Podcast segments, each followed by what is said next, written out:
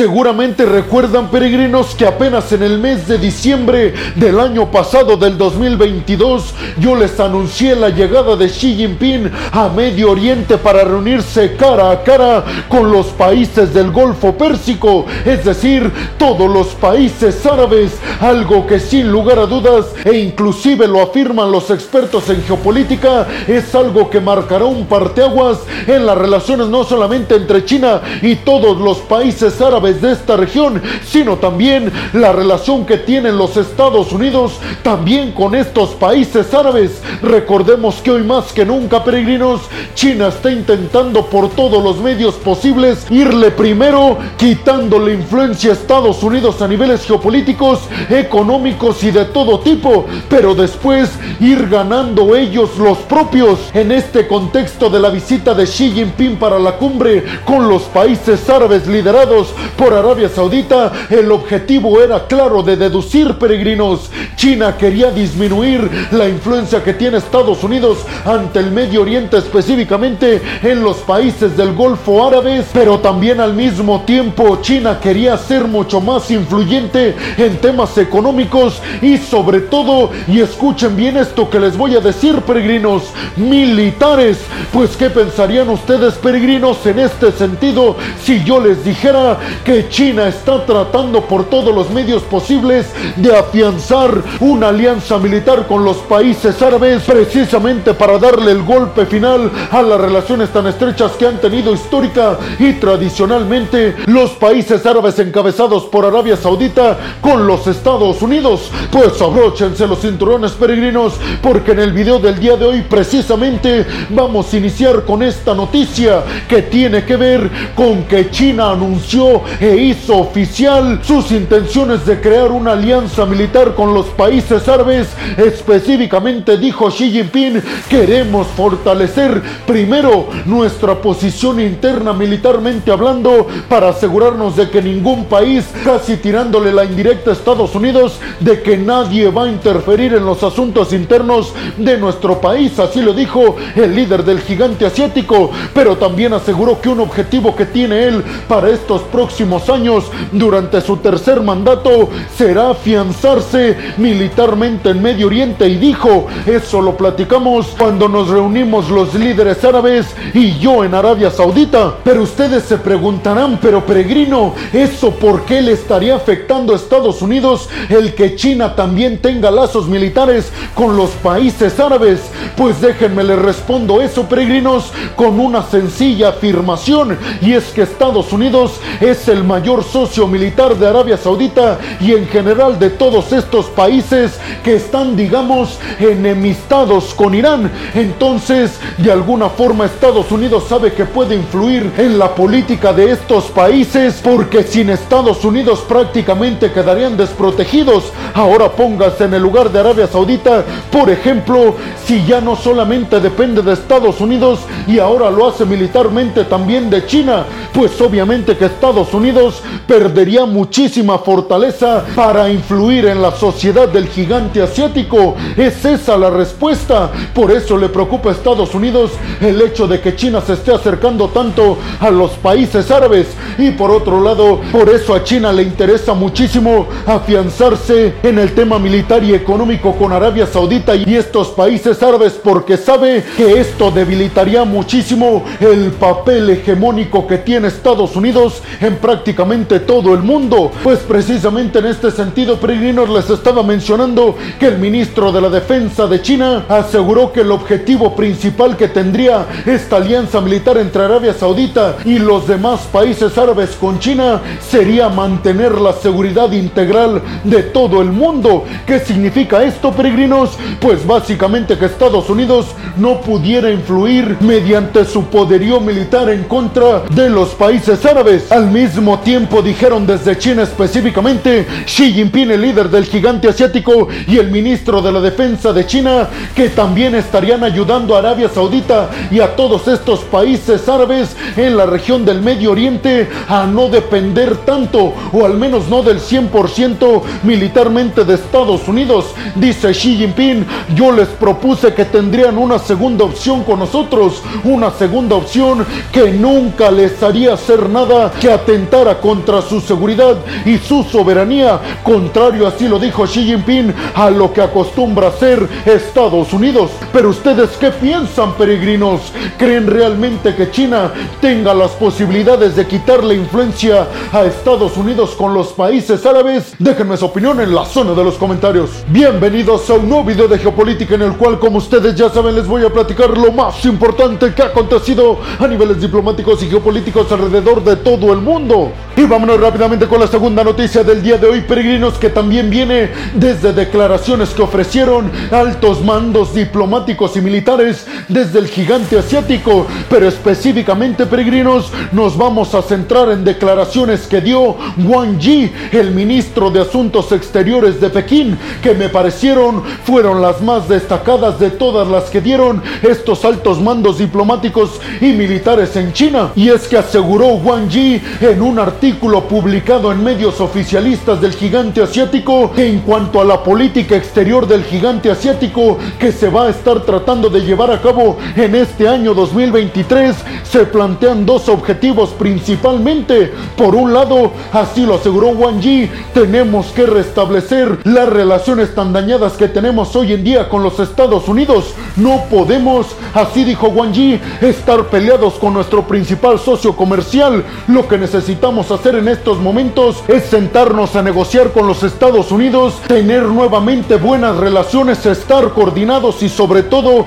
así lo aseguró Wang Yi, evitar a toda costa una guerra fría 2.0 entre China y Estados Unidos y sobre todo, así lo aseguró Wang Yi, tener un choque militar entre las fuerzas del gigante asiático y de Estados Unidos. Por su parte, aseguró que otro punto principal u otro objetivo que tiene el gigante asiático en cuanto a la política exterior es fortalecer los lazos que tiene con Rusia y es que aseguró que no pueden promover un nuevo orden mundial sin tener de aliada a Rusia, sobre todo por el poderío militar con el que cuentan en el Kremlin. Wang Yi aseguró que China debe actuar como un líder mundial y eso significa, así lo aseguró, que lidere la paz en el mundo, teniendo en cuenta que ellos están en medio entre las disputas actuales entre Occidente, liderado por Estados Unidos, y Rusia. Dijeron, si queremos ser los líderes mundiales, tenemos que primero calmar las tensiones entre los otros dos líderes mundiales,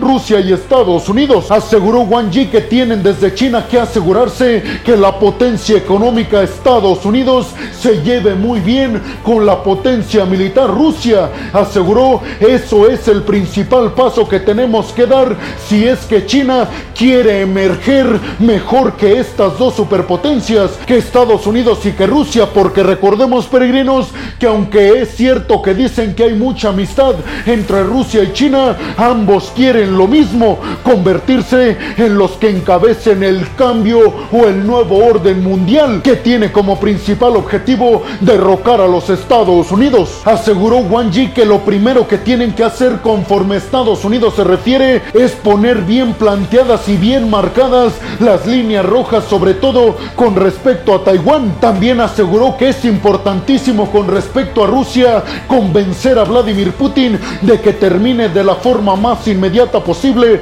el conflicto frente a Ucrania, sobre todo porque está trayendo desestabilización de todo tipo, desde social a económica, inclusive en el gigante asiático. Y por supuesto dijo Wang Yi que si es que se quiere derrocar a Estados Unidos como la primera potencia mundial y aquel país que dice que sí y que no se puede hacer en el mundo, aseguró Wang Yi, si queremos destronar a los estadounidenses, sabemos y tenemos muy en claro que necesitamos aliarnos con los rusos. Pero ustedes qué piensan de todas estas declaraciones que ofreció Wang Yi, peregrinos? Déjenme su opinión en la zona de los comentarios. Y vámonos rápidamente con la tercera noticia del día de hoy, peregrinos, si es que Kim Jong-un, el líder norcoreano, acaba de aprobar sus lanzacohetes o lanzamisiles, mejor dicho, múltiples, que son capaces de dos cosas preocupantes para la alianza conformada por Estados Unidos, Corea del Sur y Japón. Estas dos cosas son que estos lanzacohetes aprobados recientemente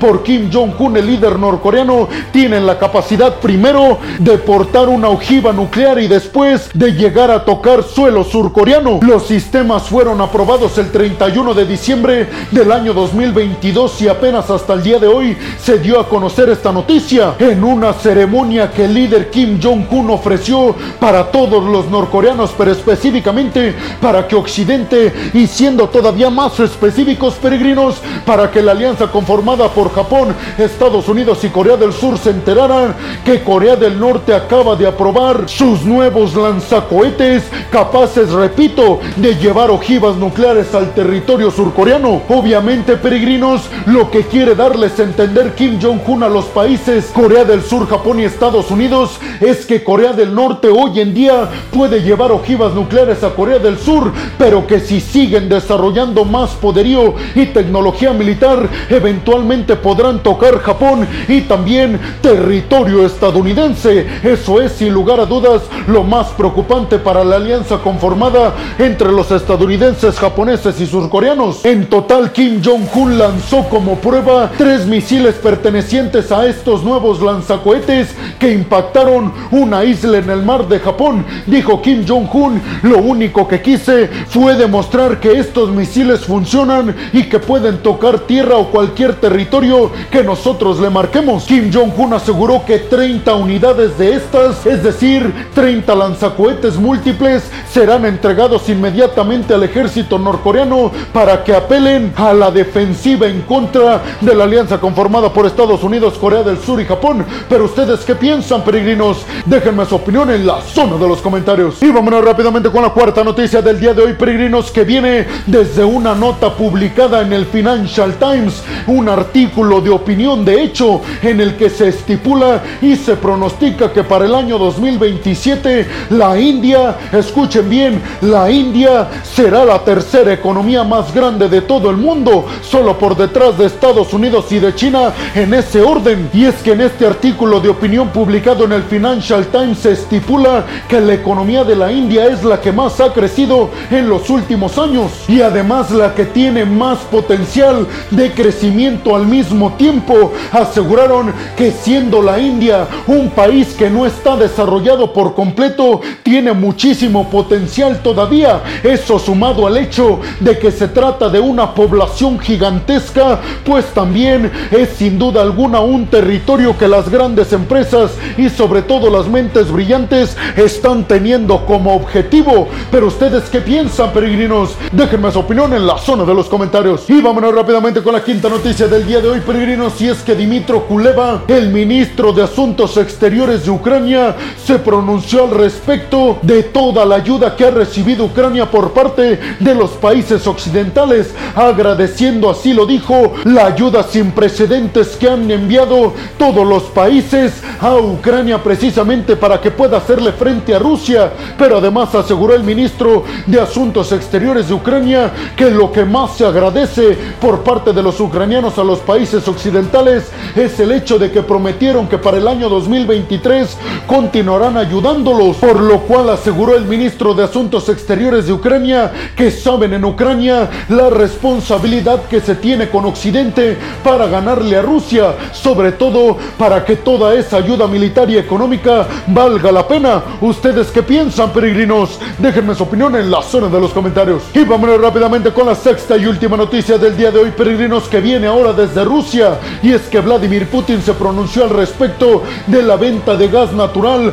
hacia los países occidentales e inclusive se pronunció al respecto de la venta de petróleo, que recordemos tanto al gas natural como al petróleo por parte del G7 se le impuso un tope al precio de estos dos energéticos rusos. Pues ante esto dijo Vladimir Putin que desde Rusia se ha tomado la decisión de que sí le van a vender estos energéticos a Occidente, solamente con la condición de que los pagos se hagan en moneda rusa, es decir, en rublos y no en moneda extranjera como el euro, la libra o el dólar. Desde Occidente dicen que esta es una señal de que Vladimir Putin sabe que se pondrán muy graves las cosas en el Kremlin y que por eso está cediendo un poco ante Occidente. ¿Ustedes qué piensan, peregrinos? ¿Creen que esto significa una derrota por parte de Vladimir Putin, específicamente refiriéndonos al tema diplomático con los países occidentales, específicamente con el grupo del G7? Déjenme su opinión en la zona de los comentarios. Y bueno, hemos llegado al final del video del día de hoy, peregrinos. Les quiero agradecer muchísimo el que hayan llegado hasta este punto del video.